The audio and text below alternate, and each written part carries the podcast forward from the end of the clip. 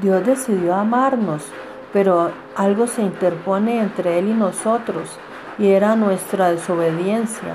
Por nuestra rebelión ante su voluntad, éramos enemigos de Dios.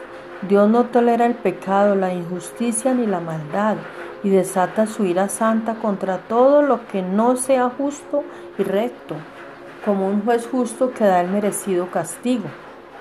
Porque no podíamos llegar al cielo, Jesús vino a la tierra para enseñarnos cómo llegar al Padre, aunque la santidad de Dios no tolera el pecado, y por causa del pecado que cometemos vienen consecuencias que llegan a nuestra vida día a día. El propósito de Dios no es castigar, sino salvar. ¿Qué Dios hay como tú que perdone la maldad y pase por alto el delito del remanente de su pueblo? No siempre estarás airado, porque tu mayor placer es amar.